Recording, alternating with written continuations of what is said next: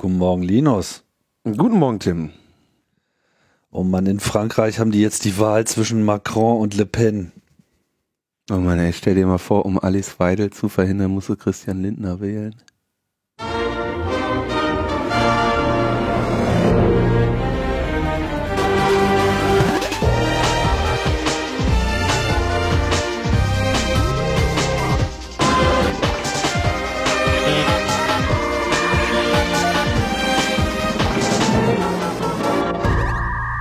Logbuch Netzpolitik Nummer 427 vom 12. April 2022. Ja, da sind wir wieder. Und ähm,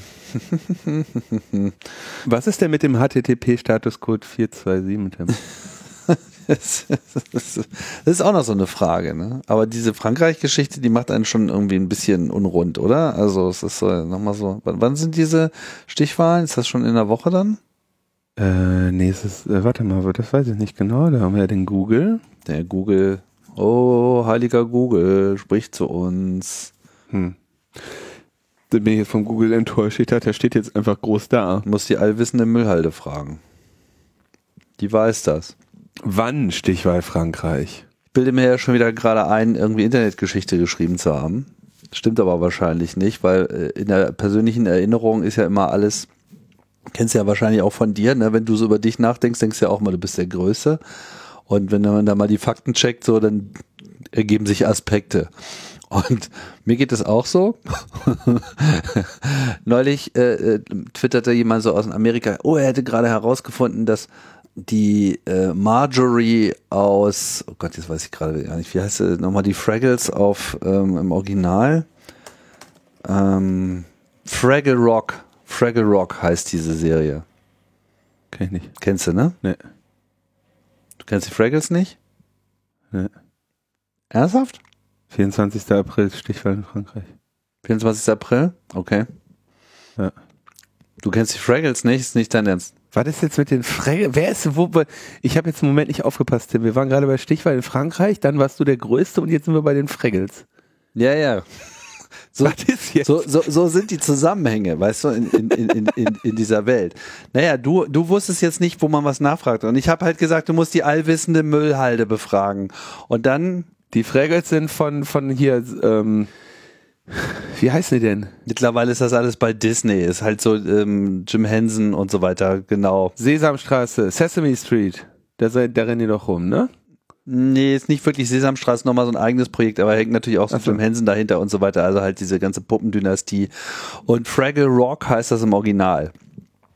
Okay. Und ähm, sag bloß, du hast noch nie Fraggles geguckt. Sind das die mit dem Mana Mana?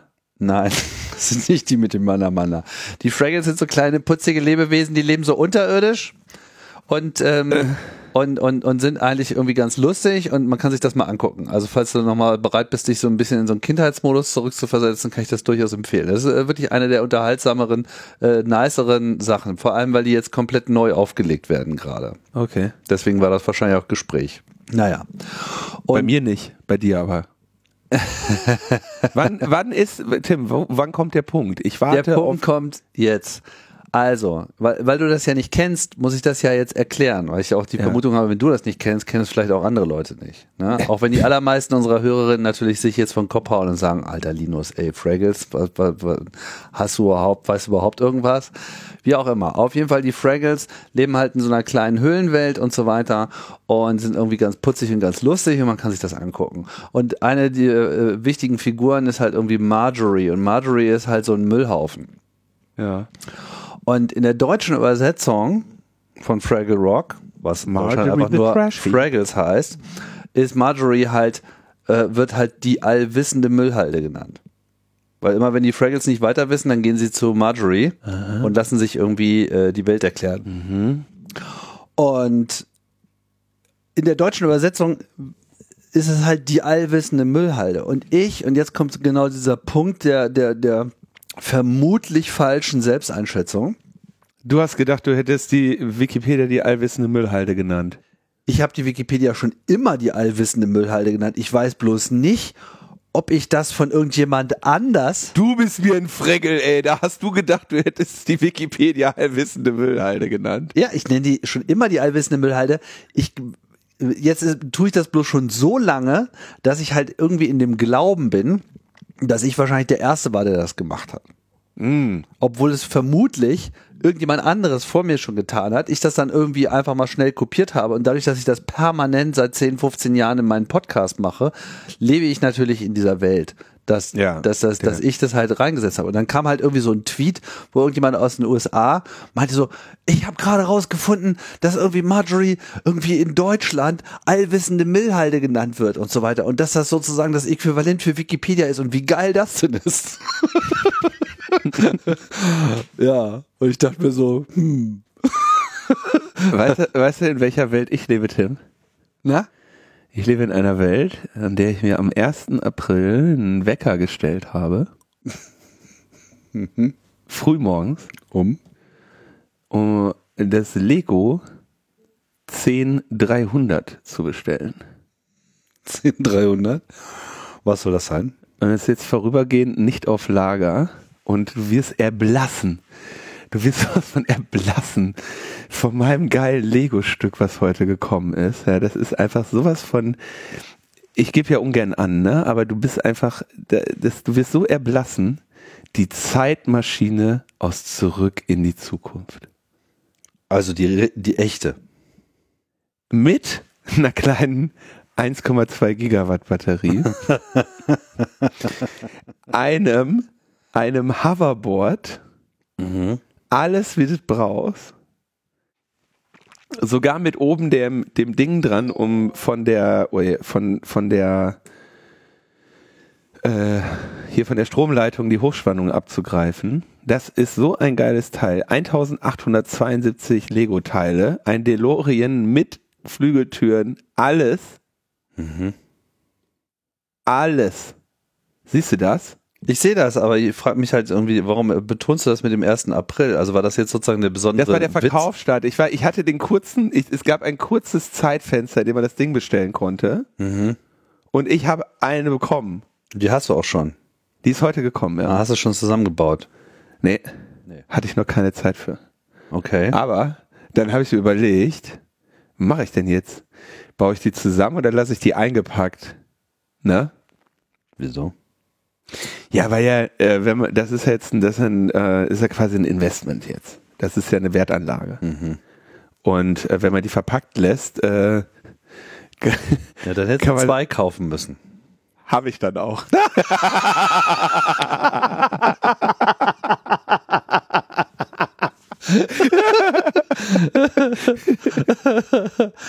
Ja, wobei, ich meine, wenn sie funktioniert, kannst du ja zusammenbauen, dann kannst du ja jederzeit wieder zurück zum 1. April und noch mehr Jederzeit welche holen, ja. Also, Nee, aber ich habe tatsächlich äh, äh, zwei bestellt. Ähm, ein, also tatsächlich, ich gehe eher davon aus, dass ich die zweite irgendwann mal als, als, als zu einem Geburtstag an würdige ähm, Leute verschenke. Oder wenn die jetzt wirklich äh, so durch die Decke geht preislich, mh, dann finanziere ich damit einfach meine erste. du musst einfach nur lang genug durchhalten, dann, dann ist das Ding noch, noch sehr viel mehr wert. Was allerdings fehlt, ist der ähm, Almanach. Den sehe ich da jetzt noch nicht. Okay. Aber du hast alles, das ist so geil. Und was ich am faszinierendsten finde, hast, guckst du bei Lego auf der Seite die Dinger durch, das wird auch bezeichnenderweise einfach von so einem 30-Jährigen zusammengebaut, das Auto. Da haben sie gar nicht mehr irgendein Kind reingemacht, weil sie genau Nein, wissen, so. Da muss man schon irgendwie in den 80ern noch halbwegs jung gewesen sein. Boah, aber das habe ich, also das hab, ich hätte nicht gedacht, dass ich mal in den Moment komme, dass ich mir irgendwie erstens morgens einen Wecker stelle. Also ist ja schon mal so nicht meine Welt. Dann, um mir ein Lego-Stück zu kaufen und dann ernsthaft denke so, boah, ey, ich kauf zwei. Das äh, äh, kam, ich, kam ich auch so ein bisschen schäbig vor. Aber äh, ich bin guter Dinge, dass das, äh, ein, dass, dass zwei besser sind als eine. Ich habe ja quasi jetzt zwei. Ja. Also es ist auf jeden Fall ein besseres Investment als Bitcoin. Und also ja, wobei zwei Bitcoin. Also wenn, sagen wir mal so, wenn das Ding auch noch mal jetzt von 170 Euro sich auf, auf, auf Bitcoin-Kursniveau begibt, würde ich mich jetzt auch nicht beschweren. Ah, ist das geil, ey. Aber kein Ah. Almanach, das stimmt. Fehlt der Eimer nach, ja. Vielleicht liegt er ja irgendwo. Und es gibt sogar, ich habe bei Golem den, den Dingens gelesen, es gibt sogar drei Aufbauvarianten, weil es in den drei Filmen ganz kleine Modifikationen an dem DeLorean gibt. Mhm. Und an entsprechender Stelle in der Aufbauanleitung wirst du dann eben gefragt, so, naja, welchen möchtest du denn bauen? Ja. Ja. Geil. Ja, finde ich super. Da freue ich mich. Mal gucken, wann ich Zeit habe, die aufzubauen.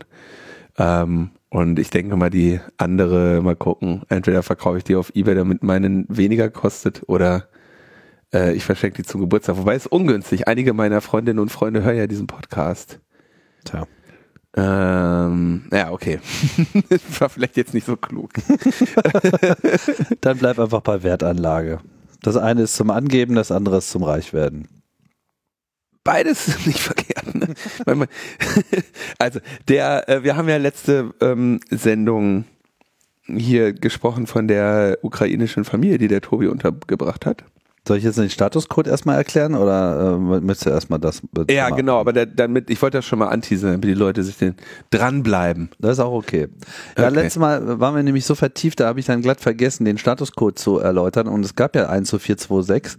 Glücklicherweise gibt es keinen Statuscode 427. Also können wir das jetzt hier sozusagen einfach noch mit reinschieben. Ist auch äh, relativ unaufregend. Der Status äh, 426 heißt Upgrade Required. Das kennen wir ja alle, dieses Gefühl. ne? Und äh, Upgrade Required ist relativ einfach. Das ist äh, schlicht und ergreifend äh, das Nachrüsten äh, der Versionskontrolle, also nicht jetzt wie Git äh, äh, sondern einfach was so die Versionierung von HTTP selber betrifft. Also wenn man halt irgendwo hin äh, connected und sagt so, hallo, ich bin's, ich spreche HTTP 1.1 und aus welchen Gründen auch immer äh, will dieser Webserver nicht mehr mit diesem Oldschool HTTP antworten, sondern sagt einfach so 1.1 not spoken hier, du musst schon irgendwie 2.0 mit mir reden, weil sonst äh, nehme ich dich nicht ernst. Dann kann man halt darauf antworten mit einem HTTP Statuscode 426 Upgrade required und sagt so, hier bitte, das ist die Version, mit, von der ich möchte, dass du mit mir äh, so redest. Gut, Tim, Schelle, Maulschelle. Weiß ich, wie ich dich da demnächst darauf hinweisen kann, wie gerne, wie ich möchte, wie du mit mir sprichst. Ja, Upgrade required. War nicht schlecht. Alter, 426, Alter. In der letzten Sendung, wann haben wir die aufgenommen? Vor etwas über einer Woche oder vor einer Woche? Weiß gar nicht genau. Ähm, 1. April war das. Wolltest ja nicht, dass äh, ich das äh, petze, aber so war's. War das am 1. April? Ja, du hast gesagt, So lange ist jetzt das schon ich her? gesagt und ähm, Stimmt. ja. Über eine Woche her. Das war, genau. Äh, guck mal, wie lange ich an dem Tag wach war. Da habe ich die Lego-Maschine bestellt. Richtig viel los. Genau, da hatte ich ähm, ja von der ukrainischen Familie erzählt, die der Tobi in seiner Wohnung unterbringt, die er ursprünglich als äh, WG geplant hatte und dann eben nicht eingezogen ist. Und dann hatte ich ja eine Miete dafür bezahlt und dann habe ich gesagt, kann ja vielleicht wer möchte helfen. Mhm. Äh, ja, haben äh, viele Leute gemacht. Ich habe außerdem übrigens noch der, das, wie das so ist, ne? Dann, äh, ne, ich erzähle erst die, die Spendenaktion. Ja, also insgesamt sind bis heute Mittag, 12. April, 5.859 Euro eingegangen. Oha, okay. Das ist mehr als ein halbes Jahr Miete und macht natürlich jetzt irgendwie keinen Sinn, das so lang aufzubewahren, das Geld, in der Erwartung, dass man es so lange braucht. Ähm, ich hatte in den Show Notes, und das werden auch alle gelesen haben, denn nur dort gab es ja den Link zu Tobis PayPal-Account, äh, hatte ich geschrieben, sollte da mehr zusammenkommen, dann suchen wir uns einen Weg, äh, also hatte geschrieben, falls mehr Geld zusammenkommt, als für die Miete benötigt wird, zum Beispiel weil der verfluchte Krieg plötzlich endet aufgrund einer hervorragenden Integration, die Wohnung nicht mehr benötigt wird oder weil staatliche Hilfen greifen, geht der Überschuss an eine Organisation in der Geflüchtetenhilfe. Auch das wird Ines berichten. Jetzt hatten wir auf einmal also diesen relativ großen Haufen Geld da liegen und denke nicht, dass wir jetzt auf sechs Monate planen müssen, weil wenn es so lange dauert, dann können wir ähm, ja auch einfach das nochmal ansprechen. Insofern hätten wir uns jetzt schlecht gefühlt, dieses Geld halt ein halbes Jahr aufzubewahren. Ähm, und es gibt ja genug Menschen, die jetzt Geld brauchen. Also habe ich mich im Berliner Aktivistinnen und Bekanntenkreis umgehört und da hat sich dann eine Gruppe von Freundinnen bei mir gemeldet, beziehungsweise ich mit denen Kontakt aufgenommen, die bereits seit einem Jahr Geflüchtete aus äh, Russland, äh, also Dissidentinnen aus Russland unterbringen, äh, mit Kindern auf dem Weg äh, zum Asylantrag in Deutschland. Und dieser Asylantrag wird auch bald gestellt werden können. Bis dahin ist noch äh, zwei Monatsmieten zu zahlen. Dann wird man mal sehen, was dabei rumkommt. Und ähm, da jetzt gerade alle für die ukrainischen vor Putin geflohenen Menschen flüchten und in diesem Fall die russische politisch, die russische politische Dissidentin ähm, von eben den Berliner Freundinnen und Freunden von mir unterstützt wird, haben wir dann gesagt, okay, dann gehen wir das mal dahin, weil die das jetzt schon seit sehr langer Zeit aus ihrem, aus ihrer eigenen Tasche finanzieren und immer mal wieder von unterschiedlichen Leuten aus dem Bekanntenkreis eben Zuschüsse bekommen haben, aber auch sehr viele tausend Euro da selber schon geschultert haben. Ähm, außerdem äh, kommt Tobi so gut mit der Familie klar, dass er jetzt da wahrscheinlich bald dann spätestens im Juni auch eben ein WG-Zimmer beziehen wird, sodass da auch die Kosten sinken. Unterm Strich haben wir also jetzt für die nächste Zeit erstmal von den 5800 Euro 3750 verplant. Damit werden insgesamt neun Personen also die nächsten zwei, drei Monate ähm, untergebracht sein. Ähm, und dann haben wir jetzt einen Rest aufbewahrt von, das wer rechnen kann, 20, 2050 Euro und 59 Cent, die wir uns wagen zurückzuhalten, und zwar für Nachzahlung Heizkosten. Äh, die zweite Hälfte, äh, also noch eine, ein Teil der Junimiete für die Künstlerinnenfamilie mit Kindern und wenn die Familien, einmal die ukrainische, einmal die Dissidentinnenfamilie umziehen muss, kommen ja auch nochmal Kosten auf uns zu, so dass wir jetzt also für so diesen Betrag fühlte ich mich jetzt erstmal ganz wohl noch zurückzuhalten für etwaige Mehrkosten. Und da kommt auch tatsächlich immer Bedarf äh, auf uns zu. Zum Beispiel hat jetzt die Mutter brauchte einen Computer für Remote-Unterricht. Ja. Also äh, habe ich ein ThinkPad organisiert. 1A ThinkPad funktionierte, X1 Carbon. Ich meine, gut, ähm, zur Verarbeitungsqualität brauche ich natürlich als MacBook-Nutzer nichts zu sagen. Aber ähm, gut, äh, das Ding fertig gemacht mit Windows und allem, also mit spitzen Fingern. Fertigen Computer hingestellt. Nächsten Tag hatte das Ding Lüfterschaden. Also habe ich da jetzt einen zweiten Rechner von einer Freundin organisiert und ähm, jetzt kann die Mutter auf jeden Fall remote ähm, Unterricht machen. Und krasse Geschichte, also irgendwie so heute Morgen eben schrieben, ja gut, shit, Computer geht nicht mehr an, also piept und Fan-Error, ne? Und dann schickte sie irgendwie so ein Foto aus dem Fenster, so aus dem Küchenfenster und ich dachte erstmal, was ist das für ein Foto, ne? Warum schickt er mir jetzt dieses Bild? Wollte die das jemand anderem schicken oder so? Und dazu der Text äh, sieht aus wie eine Rakete und ich habe irgendwie erst überhaupt nicht gecheckt, was sie, was auf dem Bild wie eine Rakete aussah. Da waren halt ähm, Kondensstreifen, so ein Kondensstreifen am Himmel, hm. ähm, die man ja auch tatsächlich wegen Corona eine Zeit lang nicht so gesehen hat. Und äh, ja, habe ich auch wieder gedacht, ey, was eine, das ist ein Scheiß. Ja.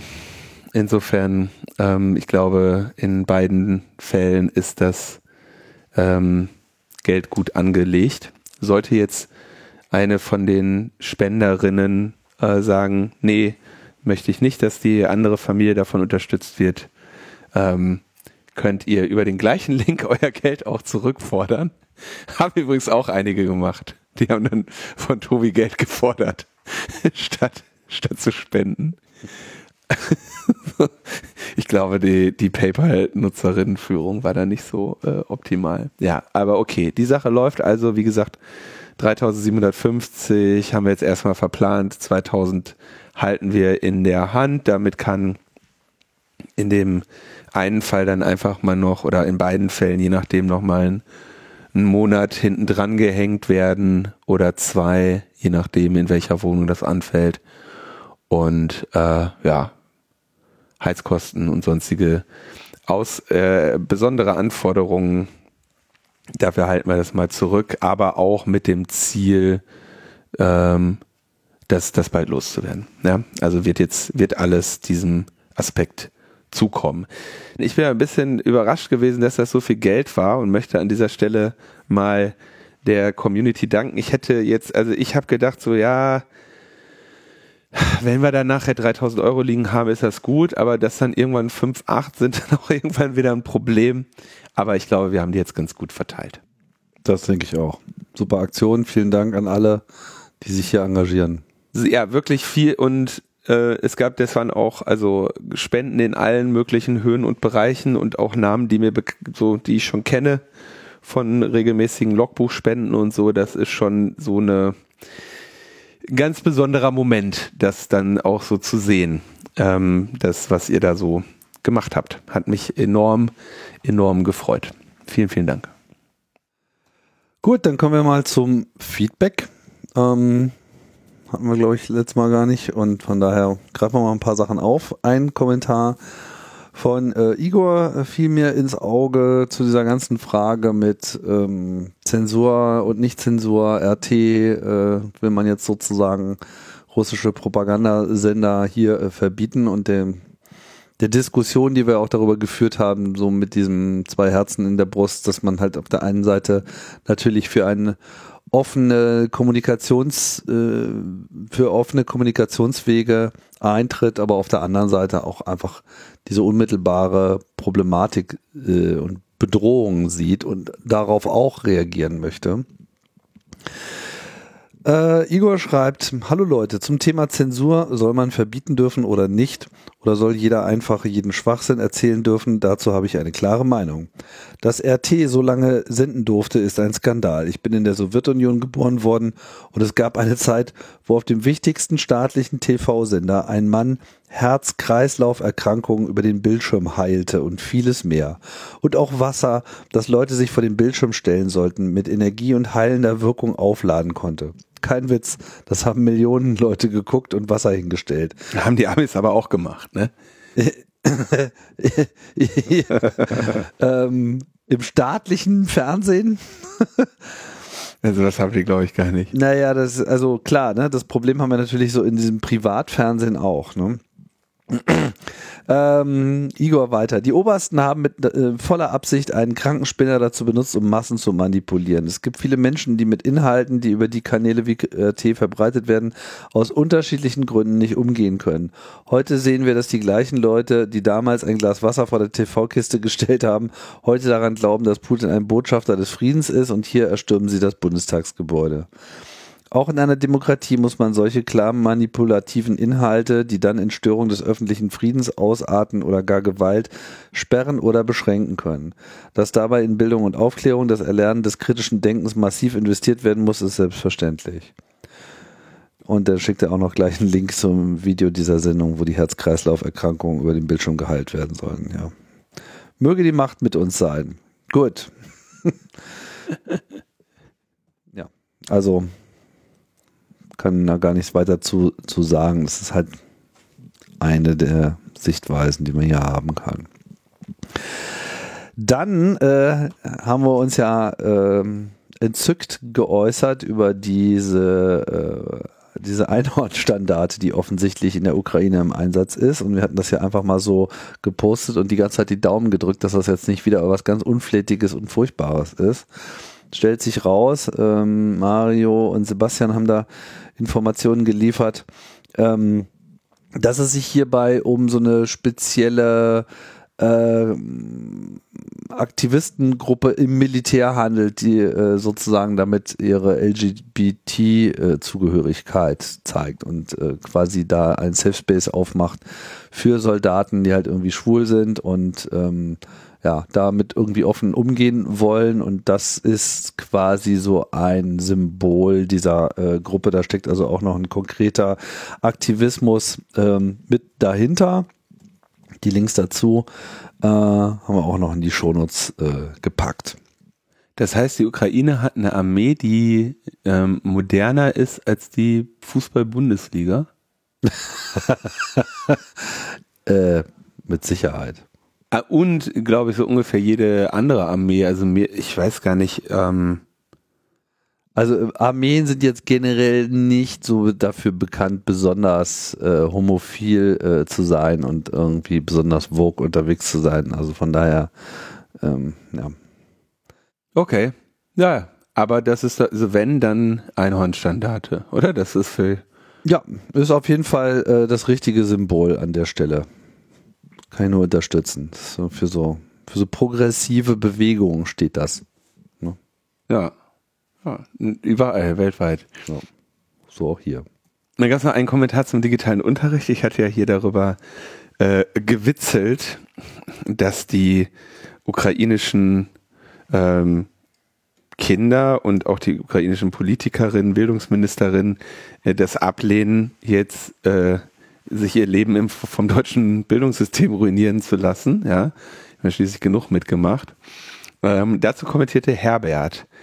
Am deutschen Schulsystem herumzunörgeln ist für die kabarettistische Einlage recht ertragreich, da es eine tief hängende Frucht ist. Die Ukrainerinnen nutzen für ihre Telebeschulung Weiber für den Datentransfer und Zoom für die Unterrichtsstunde. Ein kleiner Einschub kann ich übrigens bestätigen, genau das ist der Fall. Musste ja so einen Laptop herrichten. Mhm. Bei uns werden an die Systeme ja da teilweise höhere Anforderungen in puncto Datenschutz und Transparenz gestellt. Und wenn man Teams benutzt, dann ist das Geschrei unter Umständen groß.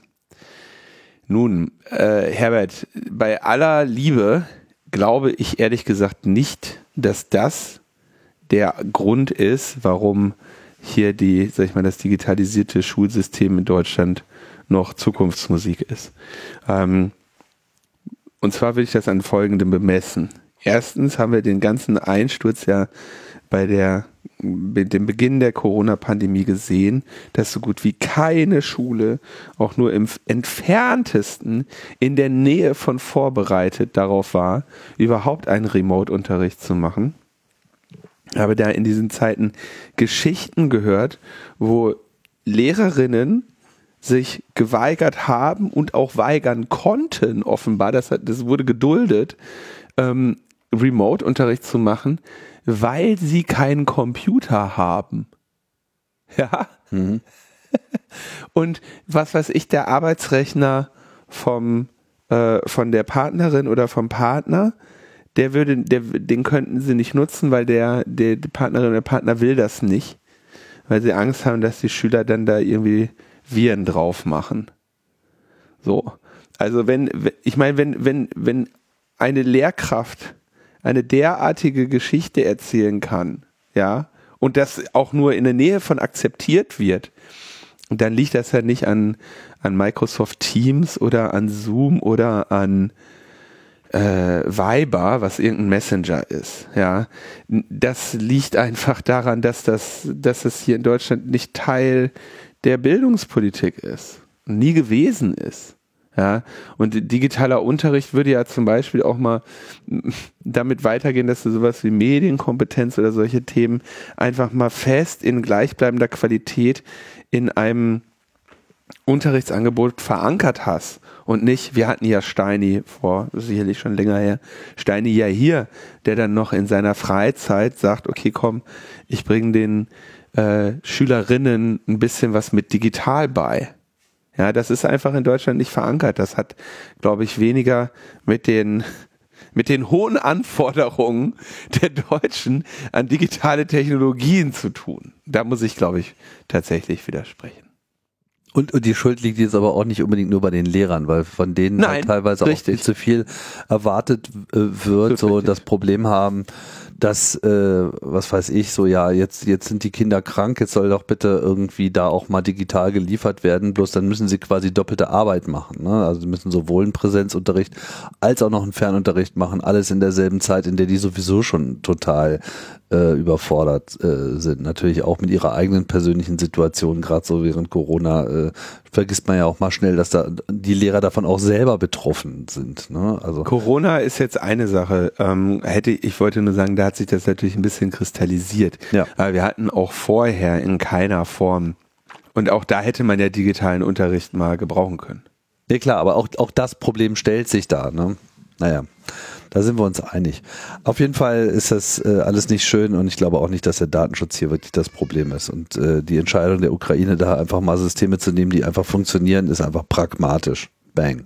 Ja, also es geht vor allem natürlich in meinen Augen auch viel weniger um die, ja, wir haben hier eine digitale Infrastruktur, die hätte man, die braucht man sowieso und die hätte man einfach haben sollen, sondern auch um die leeren Inhalte, Lehrinhalte. Ja, es ist einfach nicht so, dass das in Deutschland ein einheitlich im Lehrplan in allen Bundesländern verankertes, konkurrenzfähiges, zukunftsgerichtetes äh, Digitalangebot gibt. Und zwar ne, einfach den Kindern vermitteln, in was für einer Welt sie leben werden, mit welchen Geräten sie dort klarkommen müssen und mit welchen sozialen Netzwerken sie da irgendwie sich gegenseitig mobben können. Ja, das wird denen ja nicht, wird denen alles nicht erklärt.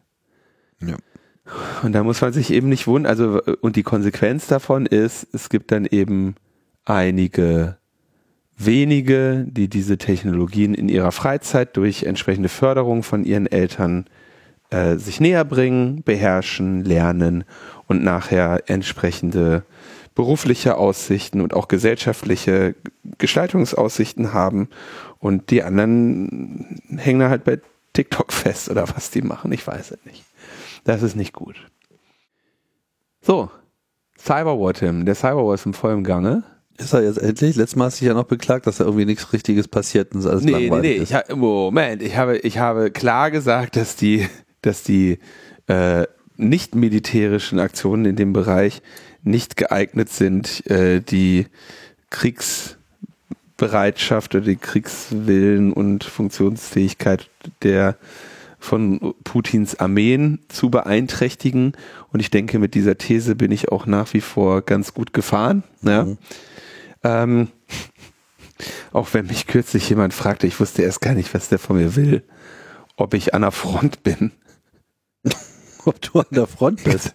Ich, also, äh, und die, die, die fragte, also der Hintergrund der Frage war wahrscheinlich, ob ich halt irgendwie am Hacken bin, die Ukraine. Mhm. Und ich einfach nur gesagt, ich bin grundsätzlich nicht an der Front, ich bin immer nur im Untergrund. Und Nickte er wissend und zog von dann. Ähm, die äh, Situation, also Da, da hätte ich einfach darauf geantwortet, äh, ich bin nicht befugt, dir dazu aus, äh, Auskunft zu geben. Müsste ich dich leider hacken. Ja. Ich, ich könnte dir das sagen, aber dann müsste ich dich hacken.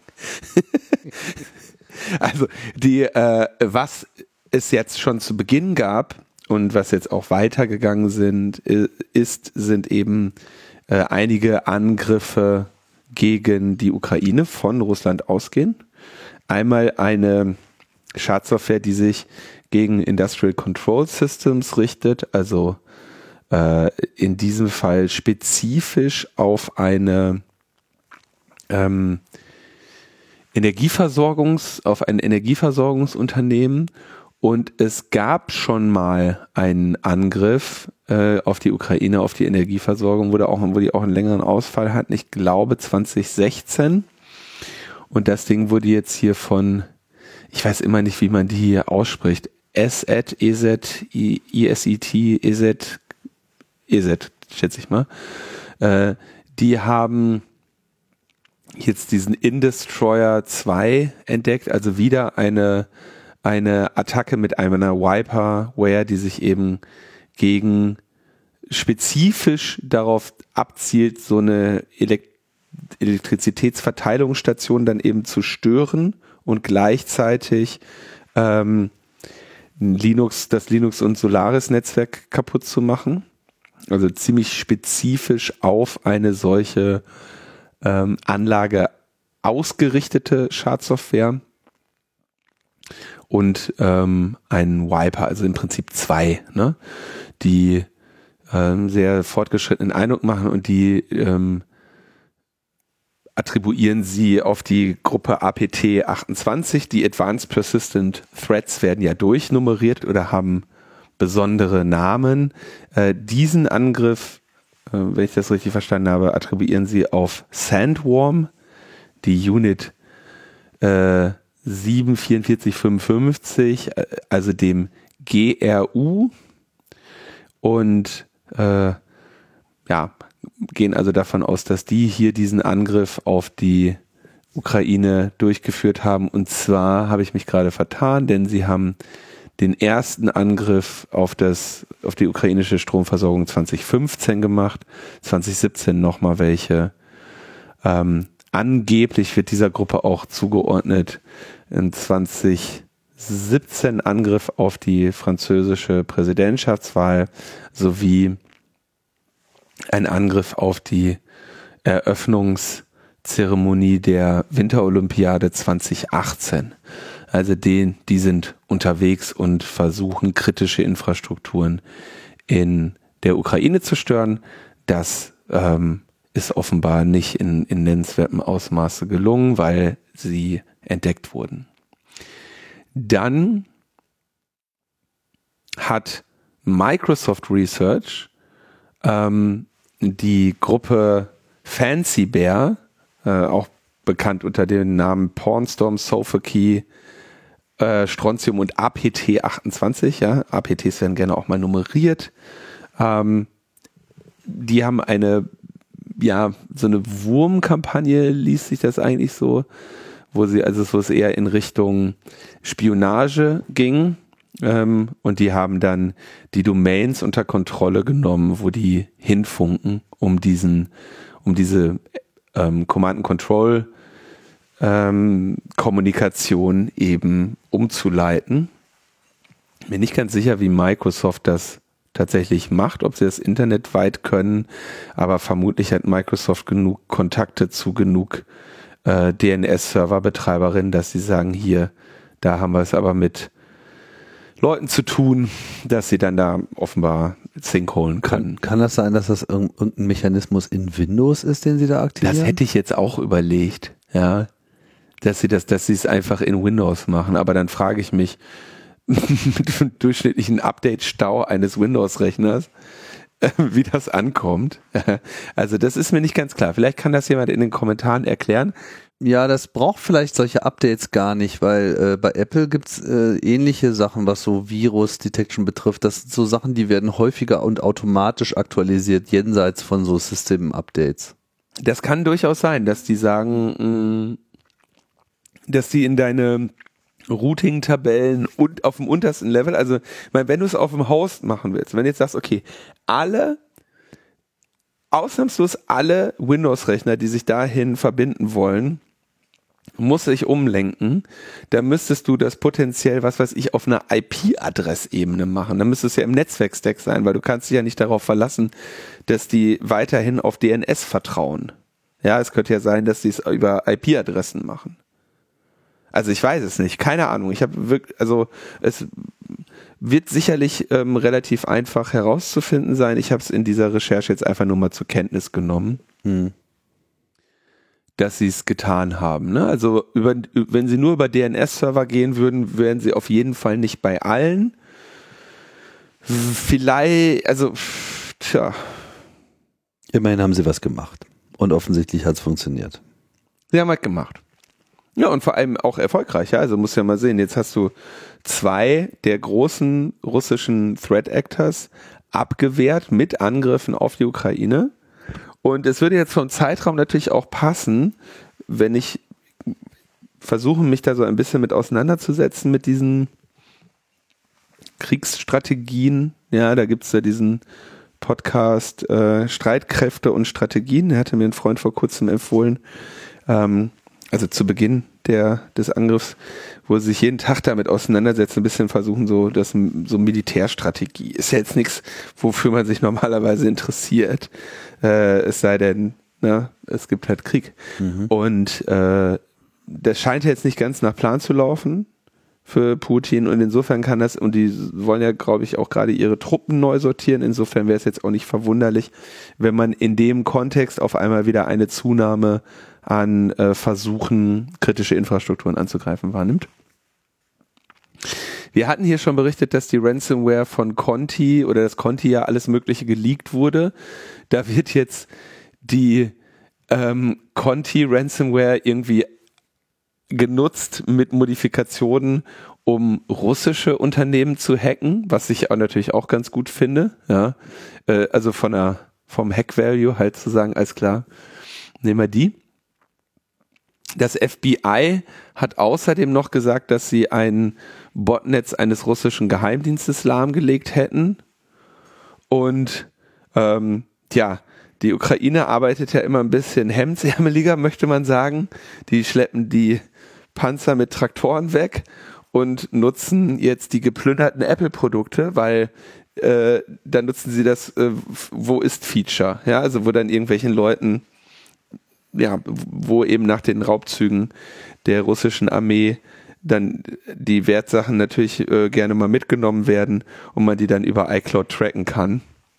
Ja, das ist wirklich äh, lustig, weil ja die äh, russischen Soldaten halt feststellen, so, oh, in der Ukraine ist aber echt mal ein anderer Lebensstandard und hier gibt's ja irgendwie richtig auch sogar Laptops in Wohnungen und so und dann wird, es wird ja gerade alles mitgenommen. Bei ihren Rückzügen haben ja Kühlschränke eingepackt und so weiter. Also es äh, herrscht offensichtlich in ihren äh, Heimatorten größte Not und äh, nahezu jedes Item in diesen Wohnungen ist in irgendeiner Form äh, es wert, mitgenommen zu werden. Und natürlich sind dann solche Hightech-Produkte wie AirPods äh, ganz weit vorne. Nur, dass die eben mittlerweile auch die AirPods, aber auf jeden Fall natürlich so die Rechner äh, eben an diesem Find My Netzwerk teilnehmen und so quasi kleine Bluetooth Beacons aussenden, die dann von anderen iPhones eingesammelt und an den eigentlichen Besitzer dieser Geräte äh, zurückgemeldet werden. Und so kann man halt dann schön sehen, wie die Soldaten sich eben durch äh, Weißrussland bewegen und äh, an neue Standorte gefahren werden.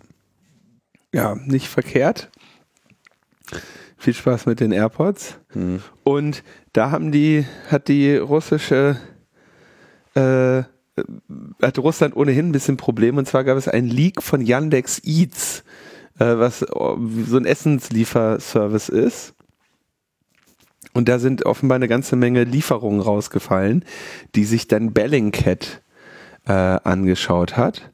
Und die haben unter anderem eine bislang unbekannte Person darüber identifiziert, die in Verbindung mit dem Giftanschlag auf Alexei Nawalny steht und auch weitere Gebäude des Geheimdienstes und des Militärs als solche bestätigen können ich stelle mir das so vor, dass sie das gemacht haben, weil Leute eben in, über diese bekannte Leute über diese Gebäude gewandert sind und da Essen hinbestellt haben, ne? Und äh, ja, da, wenn man sich wirklich mit solchen Leaks auseinandersetzt, kann man da echt äh, interessante Informationen draus gewinnen. Ja, es gibt vor allem mittlerweile fast keine Datenbanken mehr, aus denen man nicht irgendwelche Informationen gewinnen kann. Und alles, was natürlich mit so Personen, Orten, Uhrzeiten, Dienstleistungen zu tun hat, da kann man richtig schön viel äh, Dinge rauskämmen, vor allem wenn man sie dann eben mit anderen wieder kombiniert. Ne? Also die, gerade dieses Überprüfen von Adressen oder das Überprüfen von Leuten, die in irgendeiner Form in Zusammenhang stehen, über Telefonnummern etc. pp. Ja. Da geben solche Sachen natürlich eine Menge her. Ne? Wer hat uns äh, verraten? Die Metadaten. Also, das sind jetzt, sag ich mal, die wahren Ausprägungen des Cyberwars, ja, also äh, Spionage und Sabotage, die beiden Dinge, die wir immer benennen. Hier offenbar zum Glück äh, gut abgewehrt äh, da gehört, glaube ich, eine, eine große Portion Glück dazu, dass so etwas gelingt. Ähm, Gleichzeitig muss ich auch sagen, gehört eine große Portion Glück dazu, dass so ein Angriff gelingt. Insofern, wie dem auch sei. So sieht's auf jeden Fall zurzeit aus. Währenddessen das ganze Cyberwar-Geschrei der letzten, ja, was sind's bald 50 Tage, kann natürlich nicht ohne Konsequenzen bleiben.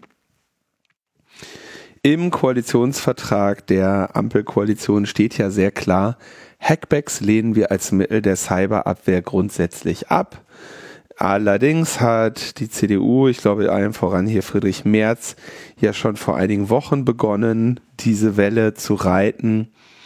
Und äh, auch Nancy Faeser äh, drängt jetzt immer mehr darauf, ähm, im Bereich der sogenannten Cybersicherheit mehr Kompetenzen beim Bund zu bündeln, was jetzt erstmal keine so schlechte Idee ist. Ja, du möchtest vielleicht nicht unbedingt, dass äh, diese Cyber-Gefahrenabwehr überwiegend Ländersache ist. Ich hatte dazu ja auch in meiner Stellungnahme ähm, zum IT-Sicherheitsgesetz 2 mal diese Grafik der Cyber-Sicherheitsarchitektur der Bundesrepublik Deutschland äh, eingebaut und gesagt, so möge jemanden äh, soll, möge diese Grafik verstehen oder jemanden finden, der ihr die erklären kann. Ja, aber ich kann es auch nicht.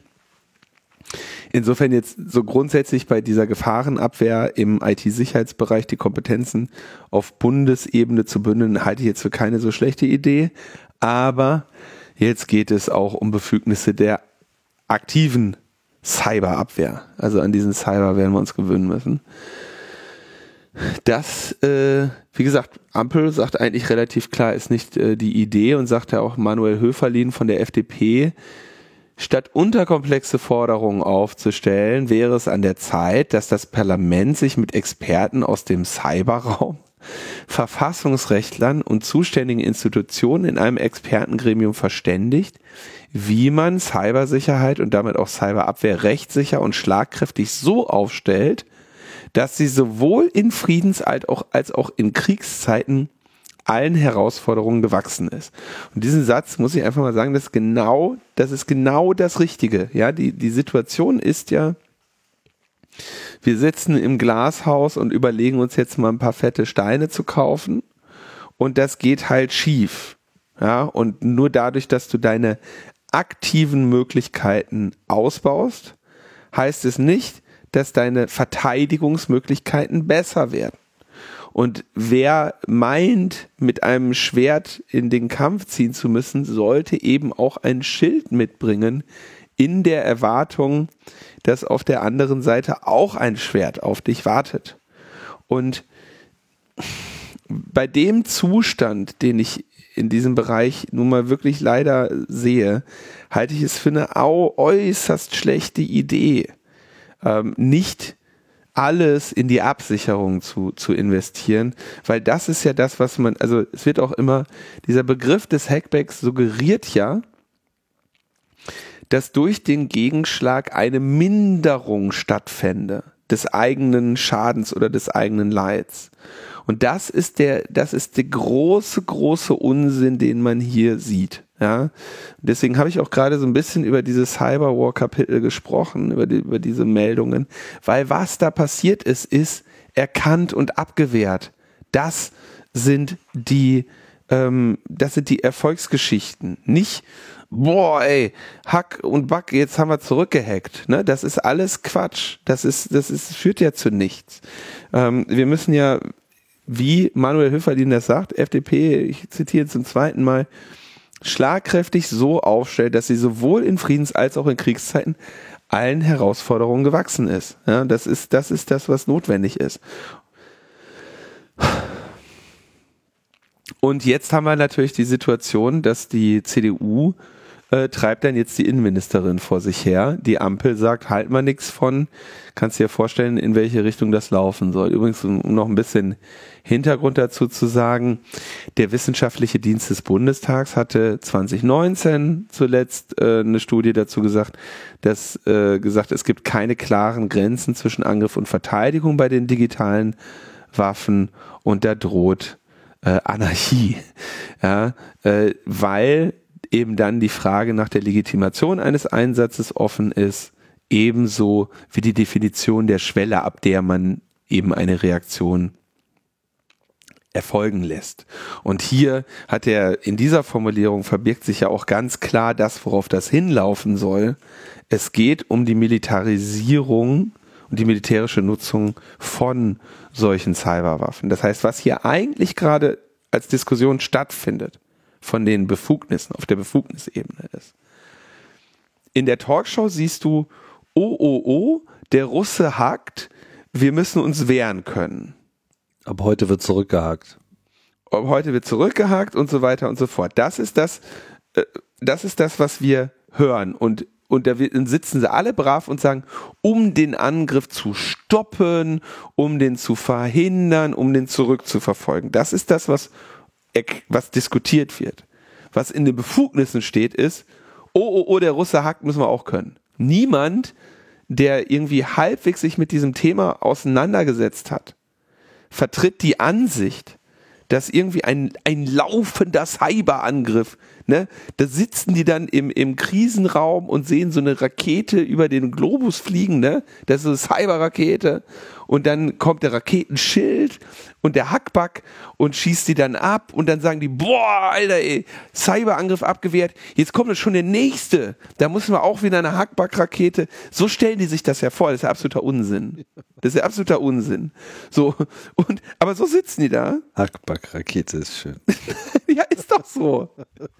Und dann, das ist nicht das, was, was die da auf der Befugnisebene sagen sie im Prinzip, alles klar, wir brauchen, genauso wie wir Regeln dafür haben, wann wir ähm, irgendetwas kaputt machen dürfen mit Raketen, ne, da haben wir Regeln für, brauchen wir Regeln dafür, wann wir irgendwas hacken dürfen. Und dann nochmal der Hinweis,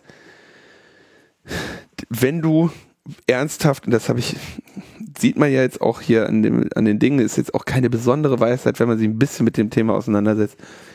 Es erfordert enorme Vorbereitungen und enorme Spionage über Jahre, bis du in der Lage bist, äh, die, einen Plan überhaupt zu haben, wie du irgendeine Infrastruktur angreifen kannst. Und die stellen sich das irgendwie so vor. Wir haben, wir witzeln da ja seit Jahren drüber, dass dann irgendwo morgens der Feldwebel reinkommt und sagt, so Leute, heute hacken wir dat, dat und dat. Das ist, funktioniert so nicht. Tja. Ja, ist wirklich schade. Und ach so, und natürlich in, in diesem Zusammenhang wird natürlich werden immer diese 100 Milliarden Euro, äh, die, die, die die Bundeswehr jetzt verplanen kann, hm, angesprochen. Kannst du dir ja vorstellen. Äh, da, da, da kannst du dir ja schon vorstellen, wie viele Cyber-Experten da jetzt Schlange stehen und sagen, Leute, wir machen aber hier mit euch einen Hackback, den habt ihr so noch nicht gesehen. Da machen wir aber, da machen wir ganz neuen Maßstab an Hackback. Ja, ich glaube nicht, Vergesst, dass da viel Geld übrig Toll bleiben Collect. wird. Da machen wir Hack-Collect. Ja. Da, geht's, da machen wir nochmal. Andi Scheuer, hat der Andi Scheuer es jemals geschafft, 100 Milliarden zu verbrennen? Das ist Andi Scheuer, das ist ein durchschnittlicher Mensch. Wenn du dir überlegst, wenn da jetzt die Cyber-Experten reinkommen und, äh, und irgendwie Bundeswehrbudgets äh, abgreifen. Schneller hast du dieses Land nicht ruiniert. Das kriegt Andi Scheuer so nicht hin. Bin mir noch nicht so sicher, dass bei den 100 Milliarden viel für Cyber übrig bleiben wird. Das, äh, ich glaube, der, der Kernbedarf ist. Äh, erstmal neue Socken? Ja, erstmal neue. Also ich weiß nicht, ich habe so die Zahl gehört, dass äh, allein um irgendwie die Bundeswehr auf die von der NATO geforderten ähm, Lagerbestände von Munition zu bringen, brauchst du schon mal 20 Milliarden. Da hast du noch kein nix, Neues erworben. Aber egal, werden wir sehen. Ähm, ja. Ich, also ich, ich, ich habe große Sorge, weil, also wenn die jetzt ernsthaft hier so einen auf Hackback machen, ne? also abgesehen davon, dass das hier sowieso totaler Unsinn ist, ne? weil es kein realistisches Szenario abbildet. Aber die Leute, ich meine, ich kenne ja meine Cyberpappenheimer, ja, und kein seriöser Mensch in der in der deutschen IT-Security ähm, wird sich da ernsthaft hinstellen und sagen, wir, wir können da euch was irgendwie klären, ja Und gleichzeitig kannst du dir vorstellen, oder kann ich nur mir schon ausmalen, wer da jetzt alles Schlange steht. Es gibt ja Leute, die singen dieses Lied ja seit 10, 20 Jahren. Die warten jetzt nur auf den Moment, dass sie endlich mit ihrem Hackback-Geschwätz da jetzt irgendwie an die dicken Budgets kommen. Und das ist, äh, da, da wird äh, kritisch. Da müssen wir demnächst mal ein paar andere Sachen zerlegen als nur irgendwelche äh, Blockchain-Zeugnisse oder so, um den, um die Leute, um den Leuten hier mal den Kopf zu ähm, waschen. Das ist wirklich ein bisschen zum Heulen. Ja, ist es. Ap apropos äh, Blockchain-Zeugnisse, ne? Verspäten sich. Was? Ja. Wirklich? Aber damit war doch Ja. nicht zu rechnen. Nee, vor allem, weil ja die, die muss jetzt, jetzt werden wir gemeint zu Herbert, aber weil das ja eigentlich alles nur daran lag, dass man bei uns nicht Viber und Zoom benutzen darf mit der Digital. Nein, sorry, Herbert. Das ist, es ist eine niedrig hängende Frucht. Du hast es ja richtig erkannt, aber okay. Und zwar haben sie jetzt äh, ein Jahr später als geplant, wird es dann die ersten digitalen Schulze Schulzeugnisse in Rheinland-Pfalz geben, und zwar für das Schuljahr 22, 2022, 2023. Und der Grund ist Schwachstellen im Sicherheitssystem der Bundesdruckerei. ja, und das ist das, was Flübke und Lilith Wittmann irgendwie da kurz mal angeklickt haben, wo sie sagten so, Leute, kann nicht euer Ernst sein. Ja, und es ist, oh, wie, wie oft haben wir hier über diese blöden digitalen Zeugnisse gesprochen, Tim? Was für ein Quatsch! Tim, Blockchain, du kannst dich aufregen.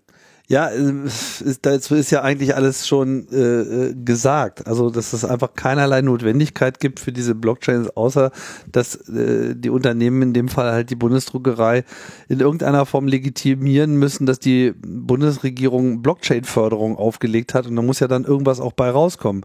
Also wird halt jetzt irgendwie alles mit, äh, äh, mit Blockchain gemacht, ja.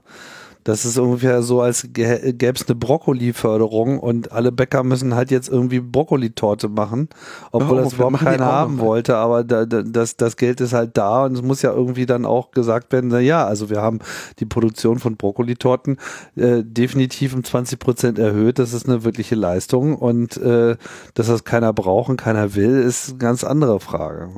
Ich stelle mir gerade so vor. Ja, guck mal hier mit einem super Himbeersorbet. Ja, kann man das nicht auch mit Brokkoli machen? Ja, kann man, aber das schmeckt halt nicht. ja, aber hier, das Steak. Das kann man das nicht auch mit Brokkoli. Ja, kann man, aber Der guten Steak mit Brokkoli, da, da gehe ich ja jetzt mit so, ne? aber in meinem Käsekuchen will ich einfach keinen Brokkoli drin haben.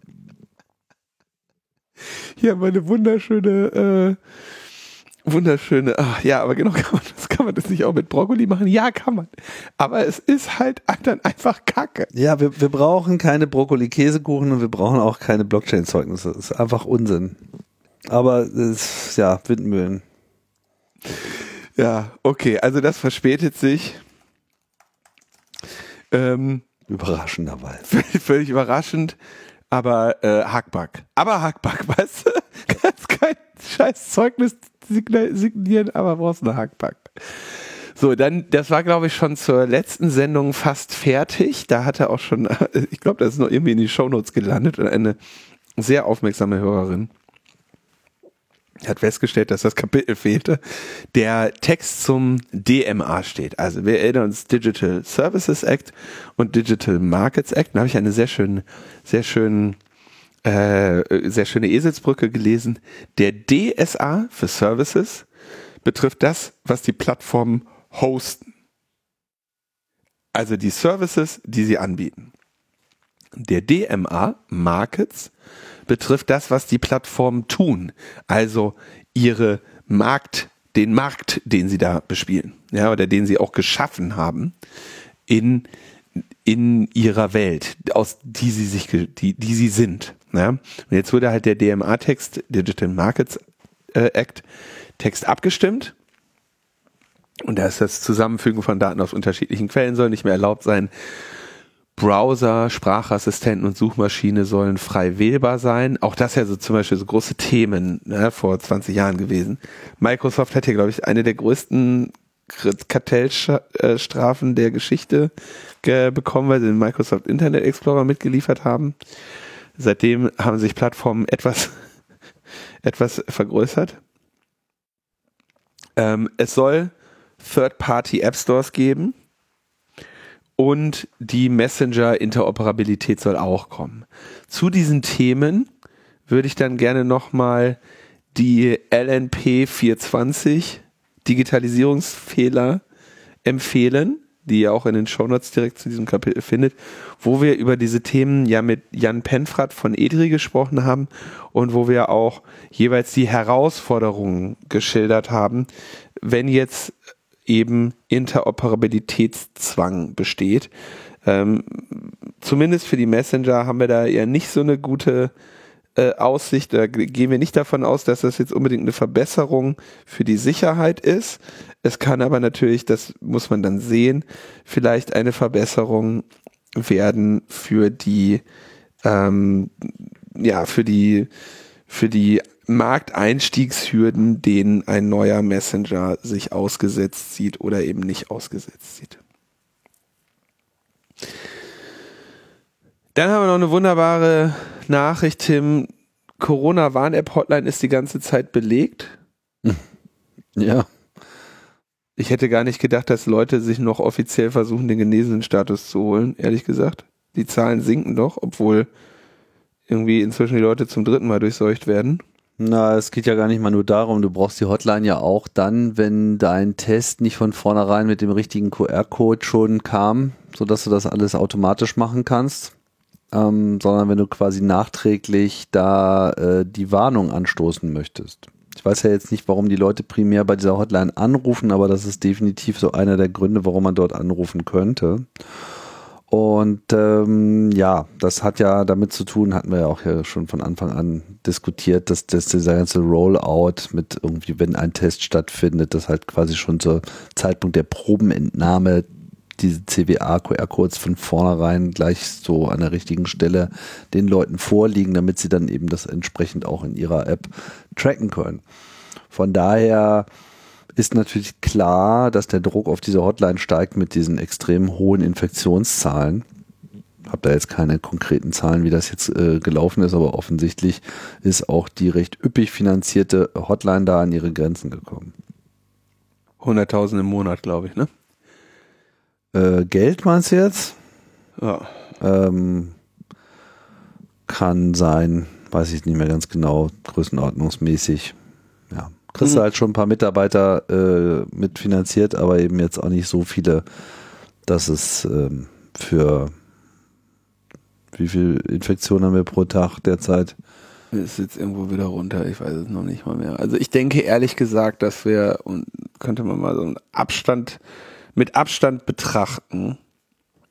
Es gibt ein kleines, einen kleinen Fensterbereich des Infektionsgeschehens, bei dem Contact Tracing sinnvoll ist.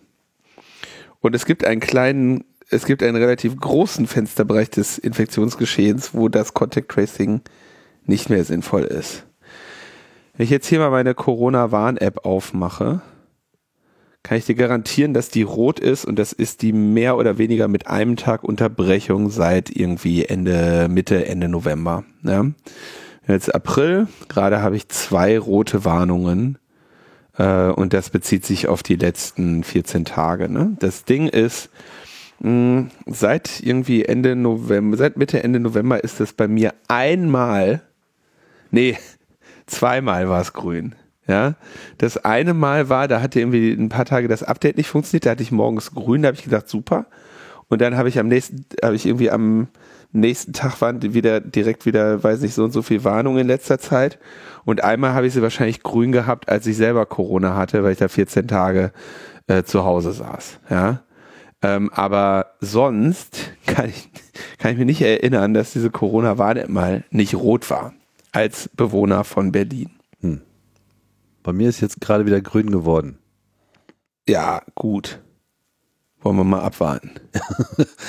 Aber du hast natürlich recht, also es ist halt einfach klar, äh, wenn es komplett außer Ha- Hand läuft, aber dazu muss man auch sagen, bevor das jetzt gleich wieder so als äh, negative Wertung genommen wird, die Corona-Warn-App ist halt für einen bestimmten Fall designt worden und ich finde, für den hat sie auch sehr gut funktioniert, nämlich für ein Virus mit einer bestimmten Ausbreitungsintensität so und mittlerweile haben wir ein anderes Virus, was eine extrem viel höhere Infektionstätigkeit nach sich zieht. Und da ist natürlich klar, dass das hier äh, vielleicht nicht mehr in dem Maße skaliert.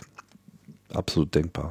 Ne, vor allem, weil wir jetzt auch eine, also das ist natürlich recht, der Grund, warum wir heute so ein hohes Infektionsgeschehen haben und tolerieren, ist, dass wir ein sehr viel ansteckenderes Virus haben, welches offenbar und in der Summe zu weniger äh, schweren Problemen für die Menschen führt, die es befällt. Ja, das, der Einzelfall mag abweichen.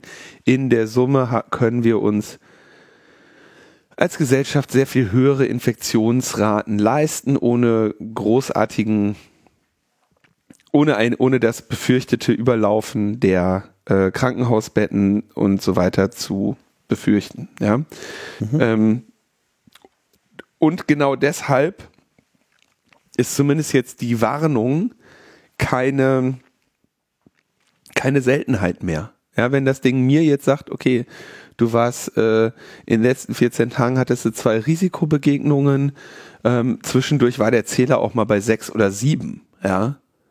Ähm, das, das ist dann ja auch, äh, dann verliert diese gesamte App ihren Informationscharakter.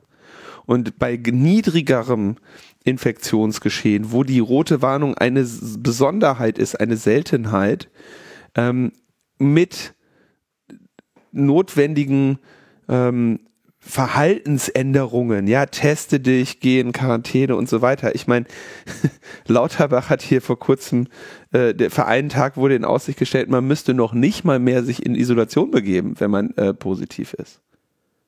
Ja, also wir haben eine ganz andere äh, politische Situation. Das hat natürlich auch eine entsprechende Konsequenz für den Umgang der Menschen mit der Infektion. Und ähm, entsprechend äh, glaube ich auch, dass die Zahlen gerade primär deshalb sinken, weil keiner mehr Bock hat und sozusagen hat, komm ey, wenn ich das jetzt melde, dann verhandle ich hier noch mit dem Gesundheitsamt und hänge irgendwelchen Hotlines. Ich bleibe einfach zu Hause. So. Könnte ich mir vorstellen, dass Leute das so machen. Ja klar, also äh, das, das Geschehen ist jetzt ein anderes und äh, ich glaube, man kann jetzt auch fast sagen, wir kommen wahrscheinlich jetzt schon so ans Ende der Nützlichkeit der App. Absolut. Also ich würde sagen, also das ist durch. Ich sehe nicht, ich würde sie nicht deinstallieren, weil es natürlich jetzt sein kann. Es ähm, kann noch was kommen. Es kann, es, es kann, kann, ja immer kommen, noch wieder Winter irgendein so schlummerndes Delta irgendwie aus dem äh, aus irgendeinem Loch hervorgekrochen kommen und wieder die gesamte Omikron-Immunität abräumen. Das ist nicht unbedingt jetzt besonders wahrscheinlich, aber es ist eben auch nicht unmöglich und so wie halt auch SARS-CoV-2 an sich aus dem Nichts gekommen ist, kann natürlich jederzeit auch wieder irgendwas anderes aus dem Nichts kommen. Ja, wie sagt man so schön, nach der Pandemie ist vor der Pandemie. Irgendwann wird es auch wieder eine Pandemie geben und da sind natürlich solche Systeme äh, auch ein riesiger Informationsgewinn. Der Zeitpunkt das ganze System jetzt abzuschalten, ist sicherlich auch noch nicht gekommen, weil das Geschehen ist ja auch, ähm, sagen wir mal, die Betrachtung, die wir jetzt hier machen, ist eben eine deutsche Perspektive. Das gilt sicherlich für viele mhm. europäische Länder, aber äh, in China zum Beispiel, gut, wo jetzt diese Architektur nicht zum Einsatz kommt, aber theoretisch ja könnte, ähm, da ist halt noch genau diese Situation, dass man doch eine relativ naive also virusnaive äh, Bevölkerung hat, weil einfach Impfquote ist niedrig und die Impfung, die dort ausgegeben wurde, auch teilweise äh, wohl nicht so gut funktioniert gegen äh, Omikron. Von daher ist dann noch die äh, Gefährdung extrem hoch und man hat sich dort ja sowieso zu einem ganz anderen Ver Grundverhalten äh, entschlossen. Oder zumindest wird dann ein anderes Grundverhalten durchgesetzt, also Lockdowns etc. Naja. Ja, also man kann das sicherlich gebrauchen, aber in der jetzigen Pandemiesituation würde ich vorsichtig vermuten, dass äh, diese Corona-Warn-App nicht mehr in der Lage ist, einen nennenswerten Beitrag in ihrem Sinne zu leisten. Irgendjemanden vorzeitig zu warnen, damit die Personen keine anderen mehr anstecken, äh, du kannst jetzt, geh doch mal irgendwie heute hin und sag da, der, sag, bei der, sag bei der Arbeit Bescheid, Leute, ich komme mal die Woche nicht, ich habe eine rote Warnung in der Corona-Warn-App. da wird da alle sagen, willst du mich verarschen? So, wer hat denn keine?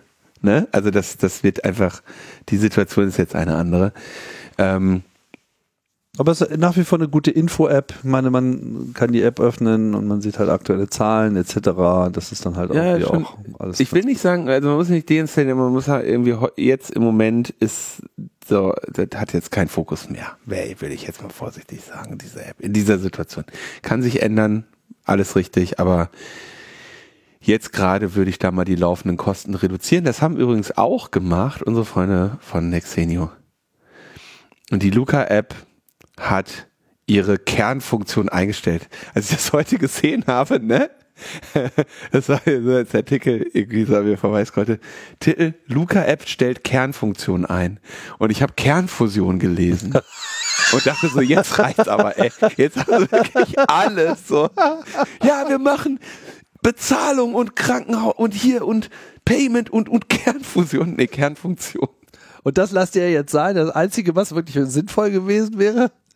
Ja, weil, naja, ich habe ja gesagt, äh, ich habe immer gesagt, die werden sich, die konzentrieren sich auf die nachfolgenden Geschäftsmodelle. Da haben sie aber jetzt irgendwie nicht so den Knüller auf der Hand. Ähm, künftig könnte man damit bezahlen und Trinkgeld geben. Also ja, bezahlen und Trinkgeld geben. Also Payment, ja, keine so schlechte Idee, um diese Nutzungsbasis irgendwie zu ver, ähm, ja, zu verramschen, ja, die man jetzt staatlich verordnet bekommen hat äh, gibt eine Mail, da die Verträge der Bundesländer zur Nutzung des Luca-Systems Ende März ausgelaufen sind, wird die Kontakterfassung ausgesetzt. Haben sie ihren Vertragspartnern und Restaurantbetreibern geschrieben. Ursprünglich haben sie noch ganz stolz angekündigt, dass sie selbstverständlich weitermachen. Ne? Also sie sind ja Idealisten, selbstverständlich machen sie es weiter, auch wenn die Verträge auslaufen. Haben sie ja schon gesagt, wir machen es kostenlos. Ja, in der hatte ich ja auch schon weit vorher äh, vorher. Ähm, und als sie jetzt diese Neuausrichtung angekündigt haben, äh, nur, das äh, hat sich jetzt halt erledigt. Jetzt hat der Patrick Hennig, der Geschäftsführer, in einem Video Luca als eine der wenigen Erfolgsgeschichten in der Digitalisierung Deutschlands bezeichnet. Wirklich gut. Das ist ja. so ein bisschen wie mit mir und der allwissenden äh, Müllhalde. Ne? So in seiner Erinnerung sieht er auch nur Großtaten. mhm. Mhm. Aber Ein ruf doch mal an, wenn du da so eine gute, so gute Kontakte hast. Das mit der Kernfusion nee. ist doch eigentlich eine geile, geile Idee, oder? Echt eine super Idee, ah. ja. Ähm, da sollten sie sich mal drum kümmern. Genau, jetzt wollen sie für ein besseres Kundenerlebnis sorgen in der Gastronomie. Ja. Äh, aber immerhin, sie halten die Infrastruktur weiter aufrecht, können die wieder einschalten. Das, ja klar, das ist jetzt irgendwie, da skalieren sie ein paar von ihren Kubernetes-Clustern runter oder wo auch immer sie das irgendwie in der Google Cloud, wer, wer weiß, wo sie es gehostet haben, dann machen sie jetzt mal aus. Das kriegen sie jederzeit wieder an. Ja. ähm, schön finde ich, das von Kritikern bemängelte Luca System hielt zwar Angriffen stand, die Luca-Macher konnten aber auch nicht verhindern, dass in einem Fall die Polizei in Mainz die Daten von Gästen widerrechtlich über das Gesundheitsamt abfragen ließ. Ähm, und ich glaube, das war, ist auch nicht bei einem Fall geblieben. Ja, also die können jetzt äh, ihre Kosten runterfahren. Ich denke, die haben genug Kohle damit gemacht und äh, ja, Warnung vor der Zweitverwertung, die jetzt auf jeden Fall kommen wird, das ist so eine App, die kann man deinstallieren. Im Gegensatz zur Corona-Warn-App. So, dann gab es Neuigkeiten von dieser ominösen Gruppe. Du weißt welche? Ominöse. Welche ominöse Gruppe? Experten. Oh, die Experten. Ja. Die äußern Scheiße, sich ja von Zeit recht, zu Zeit. Die Experten waren im Bundestag. Mhm. Auf einmal kriegen, kriegen wir irgendwie Nachrichten hier so aus, aus dem Bundestag, so, ey Leute, wisst ihr, was da los ist? Äh, Anhörung, Fachgespräch zum E-Voting im Bundestag. Und da geht der Bundeswahlleiter Georg Thiel äh, hin und sagt, er würde jetzt mal vorschlagen, dass man so ein bisschen Online-Stimmabgabe macht. du bist Bundeswahlleiter, du hast einen Job. Ja. Und das wäre ja ein bisschen ärgerlich, weil das Bundesverfassungsgericht hat das ja 2009 verboten. Hat er recht, ja, der hat seine Hausaufgaben gemacht, er hat es erkannt, ja. Äh, weil nämlich die Stimmabgabe öffentlich und Transparenz erfolgen muss ähm, und eben die Nachvollziehbarkeit gesichert werden muss. Also der hat es in, in Zügen verstanden. Deswegen möchte er, glaube ich, auch nicht bei, äh, bei den wichtigen Wahlen wie Parlamentswahlen äh, Online-Voting machen, sondern bei kleineren Urnengängen außerhalb der großen Tanker. Also der kleinere Uhrengang. ich stell mir gerade so vor, wie man so, weißt du, so nebenbei Uhrengang, den du so, ne, was der nicht so wichtig ist. So wie auf dem Friedhof oder was? Ja, genau. Äh, Was möchte er denn gerne zu Grabe tragen? Also er möchte gerne das Prinzip von Wahlen zu Grabe tragen. Das ist sozusagen der Ungang, der hier äh, angetreten wird mit diesem Vorstoß. Weil das ist einfach mal, ich meine, wir haben es jetzt schon tausendmal gehabt, aber wenn jetzt der Bundeswahlleiter sich jetzt auch noch dementsprechend äußert, dann, dann gehen bei mir ja dann schon doch gleich wieder die schrillenden Glocken los. Allerdings, ne, er ist da schon kritisch. Er sagt, Bund und Länder schaffen es noch nicht mal ein gemeinsames Wahlsystem auf die Beine zu stellen. Alles läuft nur über Schnittstellen. Es gibt auch keinen Markt für eine einheitliche Lösung, sodass der Staat sich dafür extrem engagieren müsse. Äh, deswegen würde er bei den politischen Wahlen kein, keine Änderungen machen und wäre sehr skeptisch. Hm, okay, na immerhin. Ja, da es auch BSI-Richtlinien gibt. So, da muss man aber mal kurz anmerken, diese BSI-Richtlinien, die haben wir damals kritisiert. Die sind eine di direkte Konsequenz von dem Bundestagswahl-Hack, den Thorsten Schröder, Martin Schirsich und ich damals gemacht haben, 2017. Ja? Als Konsequenz daraus hat das BSI dann eine Richtlinie geschrieben. Diese Richtlinie bezieht sich aber kaum auf diese Wahlauswertungssoftware, sondern primär darauf, wie die Leute, die dieses, wie die, die Computer bereitstellen, auf denen diese Software läuft, ähm, das, äh, die, die, die sichern müssen. Also mit anderen Worten, es gibt eine Schrottsoftware. Wir schreiben jetzt mal eine Richtlinie, was man alles machen muss, um diese Schrottsoftware zu benutzen. Ja.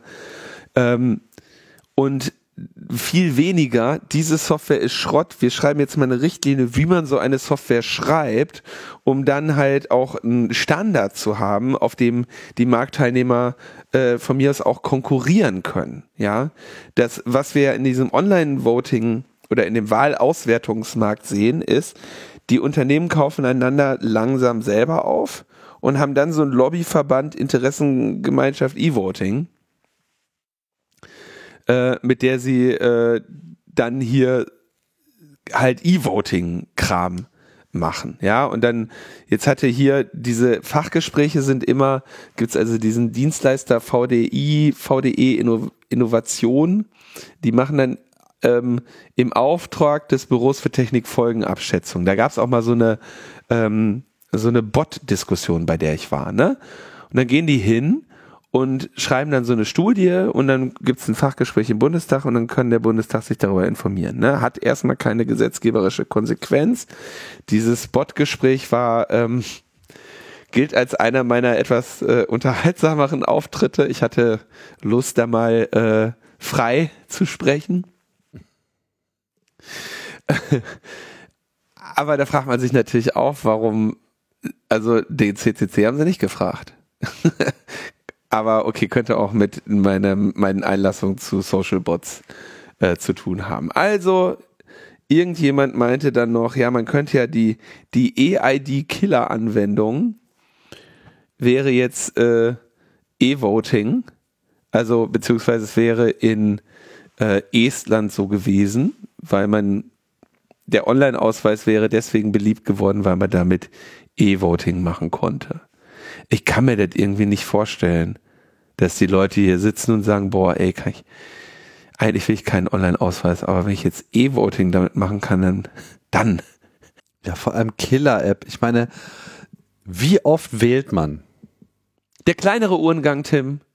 Der kleine Uhrengang. Ja, aber ich meine, Wahlen, das ist auch, nix, ist auch nicht so, dass du morgens aufwachst und denkst so, oh, heute muss ja echt mal, unbedingt mal wählen.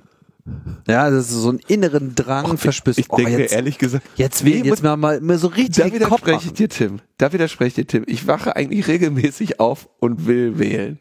Ja. Das bin ich ganz ehrlich. Ich wache auf, gucke mir Nachrichten an und sag, Ich würde eigentlich gerne nochmal wählen. zwischen Alice Weidel und, und Christian Lindner wählen. Das ist so. Nee, ich würde gerne nochmal wählen. Also wenn so irgendwie so, so weil hoffentlich ist bald wieder Wahl. Also Andi Scheuer war so jemand, da habe ich eigentlich immer gedacht, so können wir den nicht mit so einem kleinen Uhrengang. Aber das bist du. Und die meisten Leute denken sich so, ey, Wahlen, ey, geh mir aus der Sonne. Aber so Dinge des täglichen Alltags, ich meine so Bürgertermine in Berlin. Kleinkram. Deinen neuen Pass beantragen. Das ist die Killer-App, ja, Ja, natürlich. das ist so Auto eine Killer-App. anmelden wäre die Killer-App, Leute. Ja. Au- So, Oder das geht ja auch teilweise schon in manchen Bundesländern. Da geht das tatsächlich mit diesem Ja, die EID. geben dann immer an bei uns in den Kommentaren. Ja, und überhaupt äh, sich Bescheinigungen holen, all dieser ganze Zettelkram, wo man heutzutage halt einfach einen Termin mit irgendjemand ausmachen muss, was in Berlin bedeutet wie in zwei Monaten. Und das, das, das sind Killer-Apps, weil Leute da wirklich einen Bedarf haben. Aber der Gedanke, dass eine Wahl eine Killer-App wäre, weil die Leute auf einmal aus ihrem Schlaf ausschreien und dann so, "Oh, jetzt online wählen, geil. Ja, das ist doch einfach totaler Unsinn. Das ist, ich meine, so ein Event, eine, eine Wahl verpassen sie, so, das heißt, es ist irgendwie so, alle acht Jahre tangiert dich das mal. Das ist keine Killer-App. Mann, Mann, Mann, Mann, Mann. Leute, echt.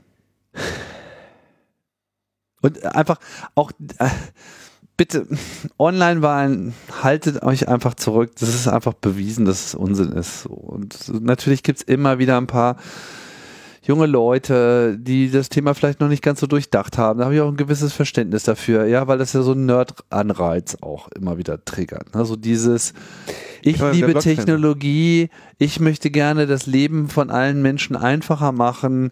Äh, es kann ja nicht sein, dass das nicht irgendwie geht. Da muss man auch nur mal drüber nachdenken. Und dann kommen halt immer wieder so gerade die der aktuelle äh, Tech-Hype du jour. Ja, erstmal war das so Internet an sich, äh, dass alle dachten so, oh was, wie das kann man kann man sich irgendwie mit Servern verbinden und so weiter. Online-Wahl. Und dann äh, schläft das natürlich irgendwann wieder ein, weil es einfach alles Quatsch ist. Und dann kommt irgendwie Blockchain. Also, oh ja, aber jetzt online war. Mit Blockchain geht das auf jeden Fall. Ne? Aber nicht, weil die Leute der Meinung oder nicht, weil die Leute irgendwie einen, einen goldenen Pfad gesehen haben, den diese Technologie öffnet, sondern weil sie ihre scheiß Technologie irgendwo unterbringen wollen, weil ihnen sonst halt nichts so einfällt, außer halt irgendwie Leute bescheißen. Vielleicht kann man das mit Brokkoli machen. Da sollte man mal drüber nachdenken. Die machen, die, die fahren das Land noch vor die, vor die, äh, vor die Wand. Da musst du, das, das macht ja keine Sinn, machst ja nichts vor. Mit Blockchain und mit Cyber.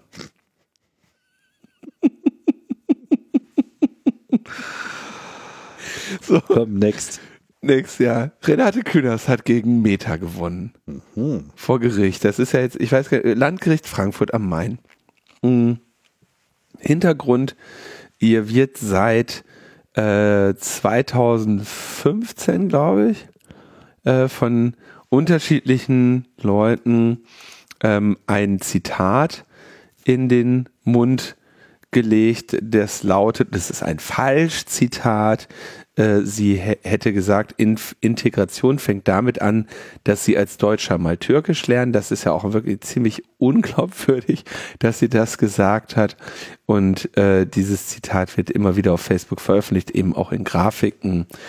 Und ähm, jetzt hat sie ähm, einen Rechtsstreit gegen Facebook gekämpft über längere Zeit. Die haben wir auch immer regelmäßig mal hier berichtet, wo sie gesagt hat, okay, sie möchte nicht jede einzelne dieser Vorkommnisse melden müssen, sondern sie möchte regelhaft von Facebook einfach die Verbreitung dieses Falschzitats verlangen können.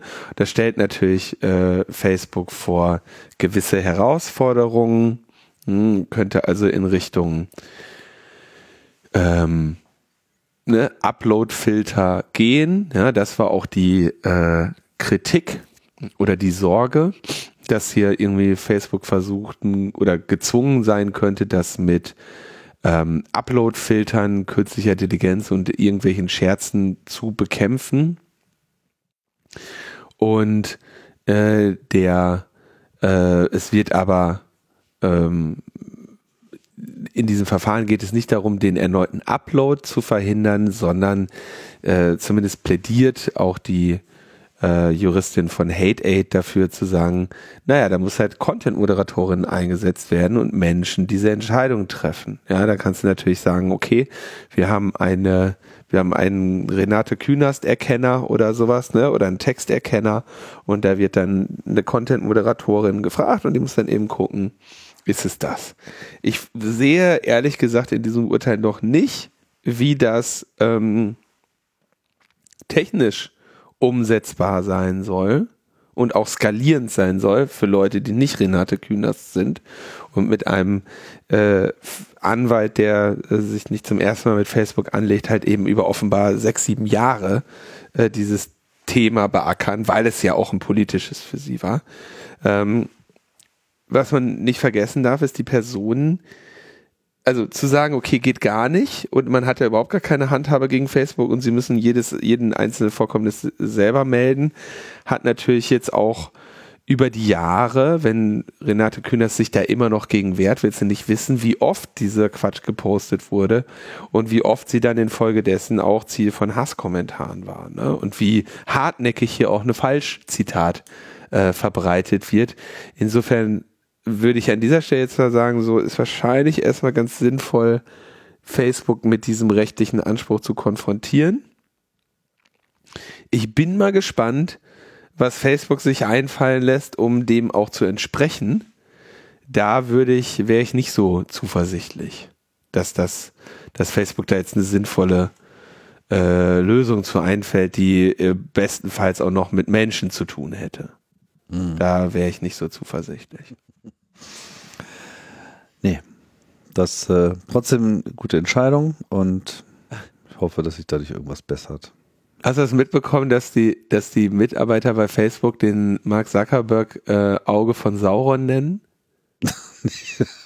Aber er war sich ganz sicher, dass das liebevoll gemeint ist.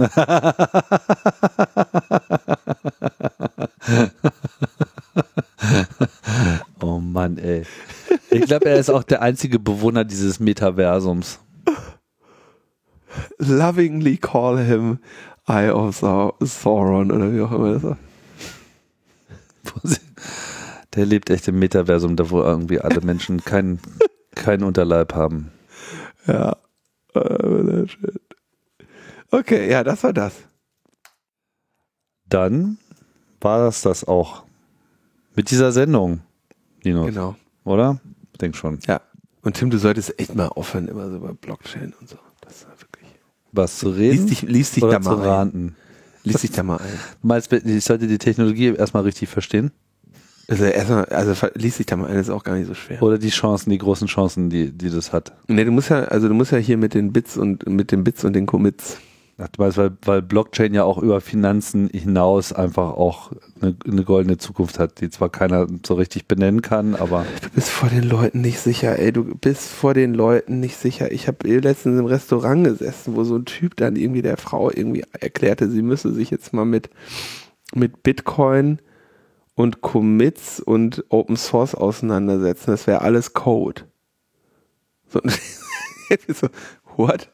Und aus der, also absoluten Scheiß, ja, irgendwelche Begriffe aneinander gesetzt, aber das wird die Revolution, ne? Das war, also konstant, ich habe gedacht, die, ich habe echt gedacht, so, okay, komm, das ist jetzt so lächerlich, dass man, dass irgendwelche Leute mit versteckten Kamera weißt du, die mich irgendwie ärgern wollen. Die sagen so, komm, mach mal, setzen wir uns neben den Neumann im Restaurant und reden mal über Blockchain, gucken wir mal, wie lange das dauert, bis der fragt, ob man das nicht mit Brokkoli lösen kann oder so. Ne? Das ist irgendwie so, so ein, das war so lächerlich, so erbärmlich. Und erkennbar jetzt so von der, von den Antworten würde ich mir jetzt mal vorsichtig, also das Anmaß, das Urteil anmaßen, dass sie, glaube ich, ein bisschen mehr von der Materie verstanden hat als er. Oh, das boah, war schwierig. Er war schwierig. Er war ganz schön belastend. Tja. Und du bist nirgendwo vor den sicher. Nee, auch bei uns in den Kommentaren nicht. Du musst eine Hackback-Rakete reinschicken. das Einzige, was hilft. So, tschüss. Tschüss. Bis bald.